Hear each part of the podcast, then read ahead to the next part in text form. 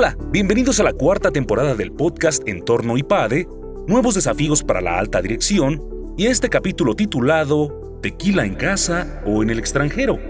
La toma de decisiones humanas es un proceso inconsciente. Hay una serie de características y atributos que influyen en el proceso de decisión de marca. En esta ocasión, Silvia Cacho Elizondo, profesora del área de comercialización en IPADE Business School, examina el impacto del conocimiento de la marca y el amor a la misma para un producto como el tequila.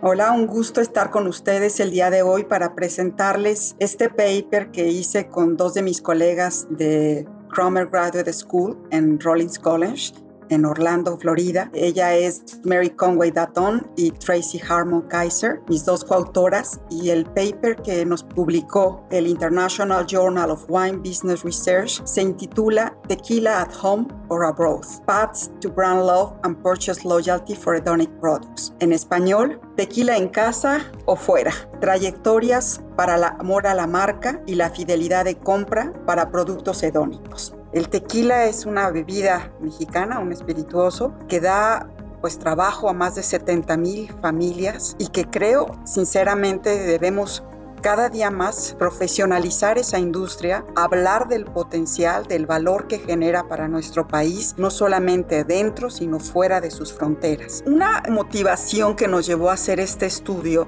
es que muchas veces en el mercado de mayor consumo, la imagen y la percepción del tequila es como una bebida a lo mejor más barata, se consume de diferente eh, manera y en cambio en México pues es una bebida que está ligada a nuestra cultura, a nuestra identidad. Y por otra parte, en los últimos años hemos visto una tendencia donde cada día más se está tratando de posicionar al tequila en categorías premium y super premium. Pero teníamos que comparar estos dos mercados. Acuérdense que mucha del consumo del tequila en Estados Unidos empezó inicialmente con Spring Breakers, como la bebida barata, chafa, marcas como Tequila Patrón, Tequila Ámbar, Don Julio, Cristalino, pues han tratado de ir aumentando pues el posicionamiento hacia categorías más super premium. Sin embargo, no había investigaciones que probaran esto y que nos dijeran cómo se comportaba en diferentes mercados internacionales. El objetivo de esta investigación y de este paper que les estamos presentando pues era profundizar sobre esto a través de estos proyectos académicos, también estamos buscando de alguna manera ayudar e impactar a la industria del tequila y a los empresarios en esta categoría. Y en otras categorías que también podríamos también profundizar sobre esto. La relación consumidor-marca no es solamente importante para los que son dueños de una marca de tequila o de mezcal o de vino, es importante para cualquier tipo de industria. Dentro de los cuadros teóricos que ocupamos, uno que he estado trabajando ya en varias investigaciones es el concepto de brand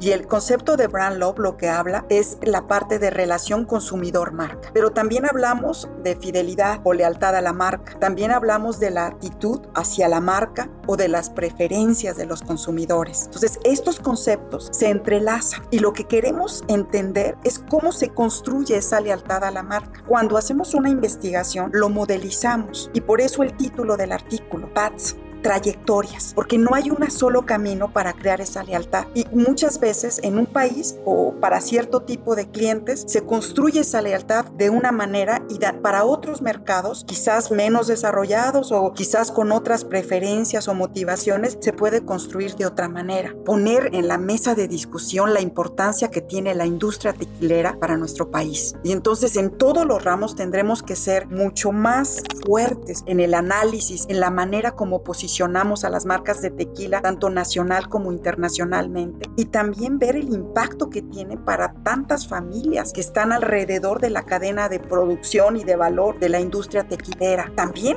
hay que hablar de los retos que tiene la industria tequilera. Puede ser una industria que contamina, entonces la tenemos que hacer mucho más responsable, ecológica, socialmente, y por otra parte hacerla una industria mucho más internacional. Por eso la necesidad de profundizar en los estudios que estén relacionados tequila. Cada uno compartiendo nuestro granito de arena para hacerla más relevante y para que el mundo, no solamente México, se dé cuenta de la importancia que tiene y del impacto que tiene. Mi sueño es que un día la industria del vino en México, que cada vez está creciendo y posicionándose mejor a nivel internacional, pues podamos hablar de lo mismo a nivel del tequila o del mezcal y hablar también de manera responsable. No queremos crear alcohólicos, queremos tener un consumo responsable, pero también tenemos que ser realistas de tantas familias que dependen de esta industria. Entre mejor hagamos esta industria y más sensibles hagamos a los consumidores, a los empresarios que trabajan en la industria tequilera, pues yo creo que podemos crear pues mayor valor para todas las personas, tanto los que están en la producción del agave como en la parte de las destilerías, como en la parte de marketing y comunicación de las marcas tequileras y en su promoción a nivel internacional.